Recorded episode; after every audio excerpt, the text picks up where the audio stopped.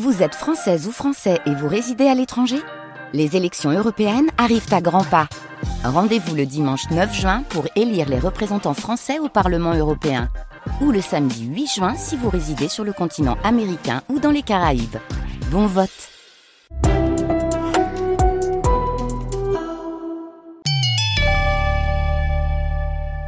13 novembre, l'enquête.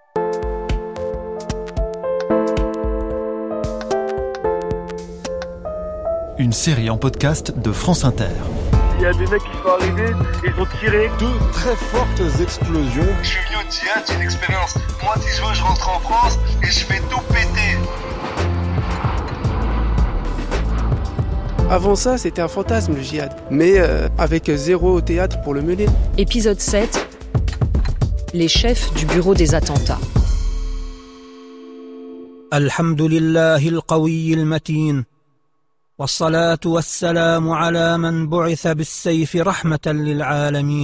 L'homme que vous entendez ici en 2014, c'est Abu Mohamed Al-Adnani.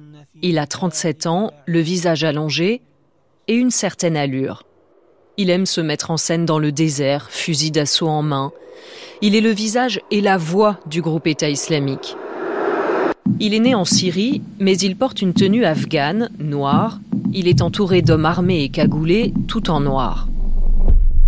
Abu Mohamed al-Adnani est plus qu'un porte-parole. Il est le bras droit de celui qui s'est proclamé calife, l'Irakien Abu Bakr al-Baghdadi. Tous deux appartiennent à la première génération du groupe terroriste, celle qui était venue combattre les Américains en Irak dix ans auparavant. Abu Mohamed al-Adnani contrôle le puissant service de sécurité et de renseignement, l'Amniyat, il est redouté par les djihadistes eux-mêmes. Il est chargé de détecter les espions ou de garder les otages étrangers. Il va aussi diriger la campagne d'attentats en Europe. Et pour cela, il va recruter d'autres vétérans du djihad, comme le français et le belge dont je vais vous parler dans cet épisode. L'un d'eux a grandi dans le 19e arrondissement de Paris. Il s'appelle Boubaker El Hakim. Très jeune, au début des années 2000, il était du genre à se faire remarquer. C'est quelqu'un qui aimait se donner en spectacle, qui était très impulsif. Une fois, les responsables de la mosquée voulaient faire euh, visiter euh, la salle de prière à une femme. Ça, c'était quelque chose qui était absolument inentendable pour lui. Donc il s'était saisi d'une grosse pierre, mais vraiment un gros caillou qui fait la taille de ma main. Et il avait menacé que si elle ne sortait pas de la salle de prière, eh bien, qu'il lui fracasserait le crâne avec cette pierre. L'homme qui nous parle de Boubaker El Hakim, c'est Farid Ben Yetou. À l'époque, ce jeune prêcheur salafiste attire des garçons du quartier des Buttes Chaumont qui viennent l'écouter dans des appartements ou au fond de la mosquée de Stalingrad. Après les attentats de 2015, Farid Benyetou s'est engagé dans la prévention de la radicalisation violente. Il m'a aidé à en comprendre les ressorts. Je reviens au début des années 2000. Boubaker El Hakim s'agrège un moment au groupe de Farid Benyetou mais il décide vite d'aller plus loin. Dans un premier temps, il avait des contacts pour aller en Syrie, pour aller étudier. Il avait à cœur d'aller étudier l'arabe euh, dans un institut euh, là-bas à Damas. Et euh, c'est de là-bas qu'il va tisser ses liens pour rejoindre ce qu'on appelait à l'époque la résistance irakienne, qui était pro-Saddam à ce moment-là encore. Je suis de Paris 19e. Tous ceux qui veulent tuer l'islam, on va les tuer. Tous mes potes dans 19e, je vous dis, venez faire le djihad. Je suis là, c'est moi, Abu Abdullah. Je suis en Irak, on fait le djihad. Là, on est en mars 2003. Boubaker El Hakim a 19 ans. Il s'entraîne dans un camp près de Bagdad où un journaliste de RTL l'a rencontré. Après les attentats du 11 septembre 2001, les États-Unis ont lancé une intervention militaire en Afghanistan pour traquer les responsables d'Al-Qaïda. Puis ils préparent l'invasion de l'Irak, accusé à tort d'être lié aux djihadistes et de cacher des armes de destruction massive. C'est des tapettes, des tapettes, des bouffons. C'est rien du tout, les Américains. Saddam Hussein a lancé un appel à la résistance. Il accueille des volontaires étrangers qui, eux, brandissent le Coran. En première ligne, je suis prêt à combattre en première ligne. Je suis même prêt à me faire exploser. Je suis prêt à me faire exploser, mettre des dynamites et boum Boum Le jeune Boubaker El Hakim assiste en avril à la chute de Bagdad. Il repasse en Syrie où il est interpellé puis renvoyé en France. L'année suivante, en 2004, il repart en Irak et il entraîne derrière lui son frère et des copains du 19e, des disciples de Farid Ben Yetou. Ce qui a tout déclenché, c'est le départ de Boubacar al-Hakim. Avant ça, c'était un fantasme, le djihad. Voilà, on en parlait, c'était un rêve, mais euh, avec zéro théâtre pour le mener, zéro contact pour euh, se rendre euh, sur place. on fantasmait beaucoup sur la Tchétchénie à l'époque, ou l'Afghanistan aussi un peu. Effectivement, Boubacar al-Hakim, à partir du moment où il a rejoint l'époque, entre guillemets, la résistance irakienne, c'était le modèle à suivre. Les États-Unis et le nouveau gouvernement irakien n'arrivent pas à ramener la paix. L'organisation terroriste Al-Qaïda a créé une filiale en Irak qui va prendre le nom d'État islamique. Elle multiplie les attentats et les décapitations d'otages étrangers mis en ligne sur Internet. En juillet 2004, le petit frère de Boubaker el-Hakim, 19 ans, est tué dans un bombardement à Fallujah. À Paris, la nouvelle fait le tour du quartier. Ça a été un moment assez particulier. Je ne vous cache pas qu'à l'époque, on était très contents. Hein. Pour nous, il avait euh, réalisé son projet. L'annonce de son décès va m'être faite par sa mère. Dans les termes suivants, elle me dit euh, Bonne nouvelle, mon fils est décédé en Irak. C'est quelqu'un qui va me dire qu'elle euh, a mis des enfants au monde pour qu'ils aillent combattre, pas pour qu'ils mènent leur vie ici. Des fois, quand on avait des doutes, on allait rendre visite à sa mère et c'est elle qui nous redonnait du peps. Hein. Elle élevait seule ses enfants. C'était une femme assez forte, très forte de caractère quelque part, c'était la mère dont on avait tous rêvé d'avoir à ce moment-là. Une mère djihadiste, euh, comme ça, qui encourage ses enfants à aller combattre et tout. On rêvait tous d'avoir cette mère-là à ce moment-là. La mère de Boubaker El Hakim rejoindra plus tard son fils pour vivre sous l'État islamique en Syrie. À l'automne 2004, deux autres jeunes des buts de Chaumont sont tués. L'un d'eux a commis une attaque suicide au volant d'un camion bourré d'explosifs. ce n'est pas leur mort qui va démotiver leurs amis. D'autres jeunes viennent solliciter Farid Ben Yetou, qui n'a pas l'intention d'aller combattre, mais qui trouve des arguments religieux pour légitimer le djihad. Parmi ces nouveaux élèves, il y a Sherif Kouachi, le futur tueur de Charlie Hebdo. Il a 22 ans, il a passé la moitié de sa vie en foyer et en famille d'accueil. Il est livreur de pizza et s'entraîne en faisant du footing dans le parc des Buttes Chaumont. Un garçon impulsif et agressif, se souvient Farid Yetou. Moi, il est venu me voir dans un premier temps avec des questions bien précises. La première, il voulait euh, se venger, on va dire, d'un frère qui s'était fait arnaquer dans le quartier. Donc, il voulait s'en prendre physiquement à quelqu'un en, lui tirant dessus. La deuxième chose, c'est qu'il voulait attaquer euh, ici en France. Alors, il ne m'avait pas vraiment bien expliqué. C'est plus tard en garde à vue que les policiers ont expliqué qu'il voulait s'en prendre à des restaurants juifs. Et la troisième, il voulait se rendre en Irak pour euh, rejoindre ses compagnons. Moi, je lui avais expliqué à ce moment-là qu'on ne menait pas le, djihad ici en France. Pour le troisième projet, je l'avais complètement soutenu jusqu'au bout. Shérif Kouachi décide de partir en Irak, mais il est arrêté le 26 janvier 2005, juste avant de prendre l'avion. En garde à vue, son meilleur ami confirme, Shérif Kouachi voulait d'abord s'en prendre à deux restaurants juifs, mais Farid a dit non. Shérif Kouachi est condamné à 18 mois de prison ferme. Farid Ben Yetou a 6 ans d'emprisonnement pour avoir été l'inspirateur du groupe. Alors malheureusement, moi, quand je suis arrivé en prison djihadiste, j'étais plutôt bien accueilli. J'étais même attendu. Deux jours après mon, arrivée, euh, on m'envoie un grand colis, un gros sac poubelle avec euh, plein d'habits neufs, euh, un poste-cassette. Un poste-cassette, ça coûtait 120 euros hein, dans, le, dans le bon de cantine. Plein de nourriture, plein de choses, à chaque fois on cuisinait pour moi, etc. En détention, Farid Yetou commence à se remettre en question. De son côté, Boubaker El Hakim a fini par être arrêté en Syrie. Il est condamné en France à 7 ans de prison. Lui se fait remarquer pour son prosélytisme. Il dira plus tard que la prison était une formidable opportunité pour prêcher le djihad à la jeunesse.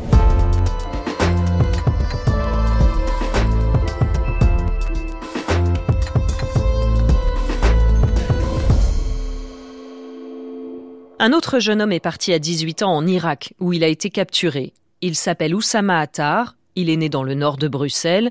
Le voici en 2006 dans une prison de l'armée américaine, où les détenus sont regroupés sous des tentes, habillés de combinaisons jaunes. C'est là qu'André Jacob, ancien commissaire de la sûreté de l'État belge, est allé l'interroger. Lorsque nous arrivons euh, à Camp en Irak, il apparaît comme un, jeune garçon euh, particulièrement timide, très renfermé. Il était profil bas, je dirais, et il communiquait assez facilement Ce qu'il nous a dit, la façon dont il a expliqué sa vie en Belgique, ses problèmes à l'école, ses problèmes avec euh, son papa, qui était un homme très rigoureux, qui l'empêchait pratiquement d'avoir une vie normale d'adolescent, et son amour pour sa maman, nous a fait penser quand même à une personne certainement fragile, déstabilisée dans sa jeunesse, mais qui n'avait pas nécessairement ce comportement agressif qu'ont les jeunes qui sont embrigadés dans une mouvance terroriste. Oussama Attar était avec un groupe armé. Il s'est même blessé en manipulant une grenade. Pourtant, le dossier est maigre. Il semble que les Américains l'ont confondu avec quelqu'un d'autre. Oussama Attar est finalement condamné à 10 ans de prison en Irak. En 2010, sa famille en Belgique demande son rapatriement. Elle fait appel à l'avocat Vincent Lurquin, que j'ai rencontré au palais de justice de Bruxelles. J'avais été euh, contacté par sa maman. Et elle me dit, voilà, je viens d'apprendre que mon fils, en réalité, a un cancer généralisé, qu'il faut l'opérer dans les 15 jours. Et donc c'était dans un but purement humanitaire d'une maman qui disait, mon fils est parti, effectivement, on va l'apprendre en Syrie, à l'époque, c'était le contraire de maintenant, donc on passait par la Syrie pour aller en Irak. Il disait vouloir euh, apporter des médicaments en, Irak. Il avait été pris à la frontière irakienne.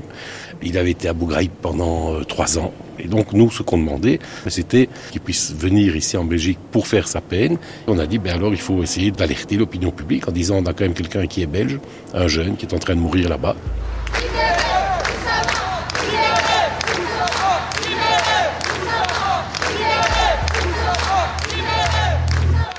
Oussama Attar est passé par la prison d'Abu Ghraib, où les photos de mauvais traitements infligés par des soldats américains ont fait le tour du monde. Puis il est renvoyé à Camp Cooper. Pour l'ancien commissaire André Jacob, en tout cas c'est son opinion aujourd'hui, ces années de détention ont ancré Oussama Attar dans le djihadisme. Il faut savoir que les autorités américaines interdisent l'accès à toute lecture, à tout livre, quel qu'il soit. Nous avions d'ailleurs essayé euh, de lui transmettre, par exemple, des dictionnaires, etc. Cela a été refusé. Donc la seule lecture que euh, les détenus ont, c'est euh, le Coran. Il a de lui-même dit que lorsqu'il était en Belgique, il ne priait pas, mais qu'arrivé dans ces camps, tout le monde était obligé de prier. Il se retrouve sous la coupe de responsables de réseaux terroristes Bref, il était dans une situation où même s'il n'était pas à 100% radical, il allait le devenir en restant incarcéré dans euh, ces camps américains. Dans ces camps sont emprisonnés les djihadistes qui deviendront dix ans plus tard les principaux chefs du groupe État islamique. En septembre 2012, presque en fin de peine, Oussama Attar peut rentrer chez lui. Il est venu en Belgique, et, mais plus personne ne parlait d'Oussama, si ce n'est qu'il m'a téléphoné le dimanche euh, en arrivant de l'aéroport en me disant est-ce qu'il faut se voir? J'ai dit écoutez, reposez-vous, après euh, 9 ans de prison euh, en Irak et dans l'état où il on se verra demain matin. Et le lendemain matin, à 6 heures du matin, la famille est venue me chercher parce que on l'avait arrêté en Belgique pour l'interroger. Et donc on l'a interrogé toute une journée pour savoir pourquoi il était parti, euh, quelles étaient ses intentions, qui il connaissait, etc. Devant un juge d'instruction belge qui l'a inculpé et puis on l'a libéré le soir même. Et depuis lors, moi je n'ai plus vu Oussama, si c'était de temps en temps ici au palais, où il venait un peu se renseigner où était son dossier. Son mystérieux cancer est guéri. On ne sait pas si le Belge Oussama Attar et le Parisien Boubaker El Hakim se sont connus lors de cette première expérience du djihad. Quelques mois après leur libération, ils s'exilent tous les deux en Tunisie. Le régime de Ben Ali est tombé en 2011, mais un groupe islamiste, Ansar al-Sharia, tente de faire dérailler la transition démocratique. Une marée humaine autour d'un cercueil drapé aux couleurs de la Tunisie. Ils sont des milliers venus des quatre coins du pays à rendre un dernier hommage à Mohamed Brahmi. Le député est enterré aux côtés de Chokri Belaïd, autre opposant abattu il y a six mois. TV5 Monde, 25 juillet 2013. L'enquête progresse, l'autopsie révèle que Brahmi a été tué de 14 balles tirées à bout portant. Ces deux militants de gauche auraient donc été tués par un même homme. Le voici, Boubacar Hakim, islamiste radical franco-tunisien né à Paris, âgé de 30 ans, déjà recherché pour trafic d'armes. En décembre 2014, Boubacar El Hakim revendique ses assassinats. Sa silhouette s'est épaissie. La rondeur de son visage contraste avec son expression, dure. Boubaker El Hakim s'est laissé pousser une barbe fournie. Il est en Syrie. Le Belge Oussama Attar a aussi rejoint le groupe État islamique. En 2014, on ne sait pas précisément quand, les djihadistes vont créer au sein de l'Amniyat une branche dédiée aux attentats en dehors de leur territoire. Les magistrats l'appellent la cellule OPEX de l'organisation terroriste. On n'a pas l'organigramme de cette structure, l'Amn al-Karji, mais Boubaker El Hakim, l'ancien exalté des buts Chaumont, et Oussama Attar, qui semblait si timide dans sa prison en Irak, vont y jouer un rôle important. Ils auraient dirigé la sous-division chargée des attentats en Europe. D'après des témoignages de revenants, Boubaker El Hakim était le supérieur hiérarchique d'Abdelhamid Abaoud, le chef opérationnel des attentats du 13 novembre. Quant à Oussama Attar, il est reconnu pour être le boss, le patron derrière les attentats de Paris et de Bruxelles, dira un revenant, qui ajoute À Raqqa, dans la communauté française et belge, tout le monde en parle, mais ne le voit jamais. Dans le dossier judiciaire français, Oussama Attar est le seul qui a laissé des traces de son implication dans les attentats du 13 novembre.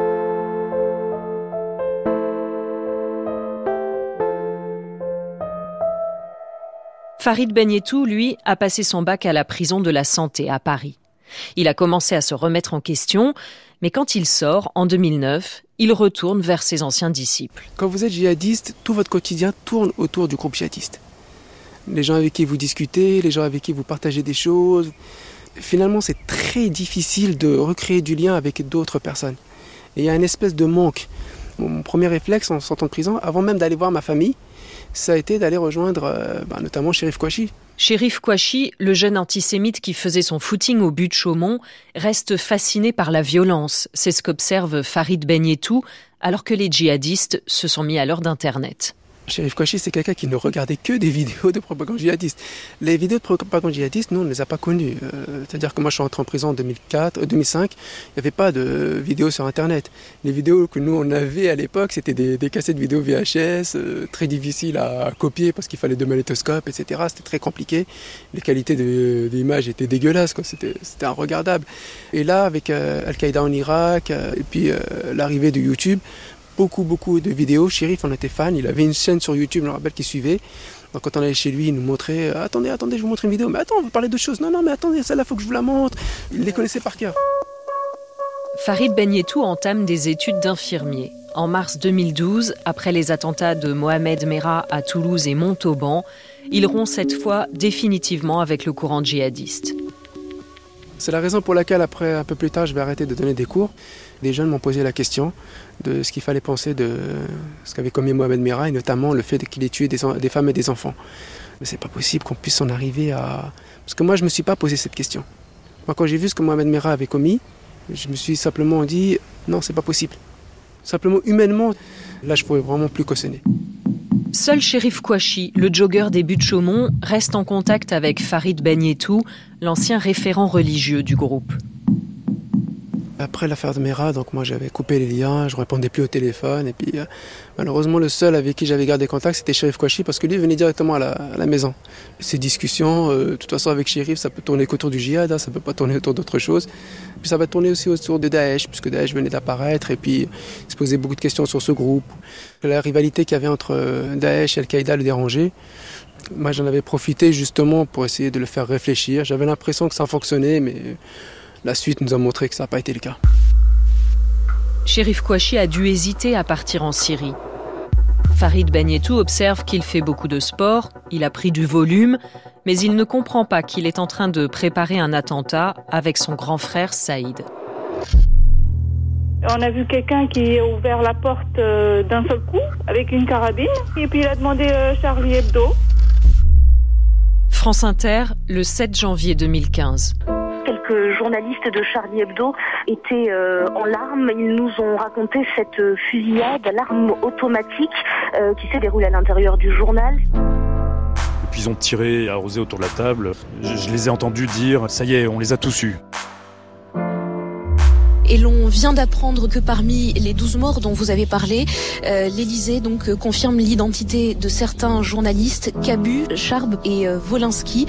Deux policiers font également partie des victimes.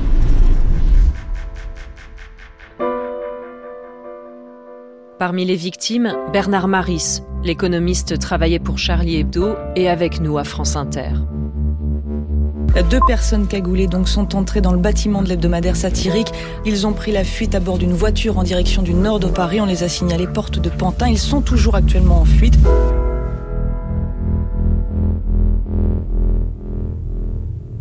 En prison, Shérif Kouachi avait rencontré un délinquant de Grigny qui s'est radicalisé. Le lendemain de l'attentat de Charlie Hebdo, Amédi Koulibaly abat une policière municipale à Montrouge. Le 9 janvier, il va tuer quatre personnes dans l'hypercachère de la porte de Vincennes et se retrancher dans le magasin avec des otages. Au même moment, les frères Kouachi sont retrouvés en Seine-et-Marne. Euh, deux assauts euh, simultanés lancés à Damartin-en-Gouel, en Seine-et-Marne, où étaient retranchés euh, les deux hommes suspectés d'être les auteurs de la tuerie de Charlie Hebdo. Ils sont donnés morts par les sources proches de l'enquête. Du côté de la porte de Vincennes également, l'assaut a été donné contre le supermarché Cachère où était retranché un preneur d'otages. Lui aussi, il est annoncé mort. Avant de mourir, Shérif Kouachi a revendiqué ses crimes au nom d'Al-Qaïda, qui avait désigné Charlie Hebdo comme une cible à abattre après la publication de caricatures de Mahomet. Amédi Koulibaly se réclame du groupe État islamique. Il a d'ailleurs fait partir quelques jours avant sa compagne en Syrie avec un groupe d'amis. Les 10 et 11 janvier 2015, 4 millions de personnes défilent dans toute la France, comme ici à Paris, avec des autocollants Je suis Charlie. J'ai réalisé que la liberté n'est vraiment jamais, jamais, jamais acquise. Et là, je suis frappée par la diversité de la population, par les gens qui sont là de tous les âges. Euh, ça, c'était très très beau. J'ai pleuré pendant le moment. Un moment, j'ai pleuré. On est là pour le mouvement de la paix, on est là pour l'union, tout le monde est là et espérons que ça dure encore. Je suis à côté de Kala, je suis Nicolas. Alors on se connaît pas. on se connaît pas. Et aujourd'hui, bah, on est content parce que ça ensemble, inutile. On est tous des frères, on est tous voilà. Des frères.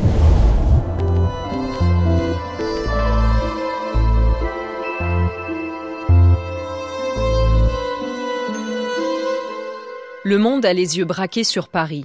Mais en Belgique, les services antiterroristes redoutent un autre attentat.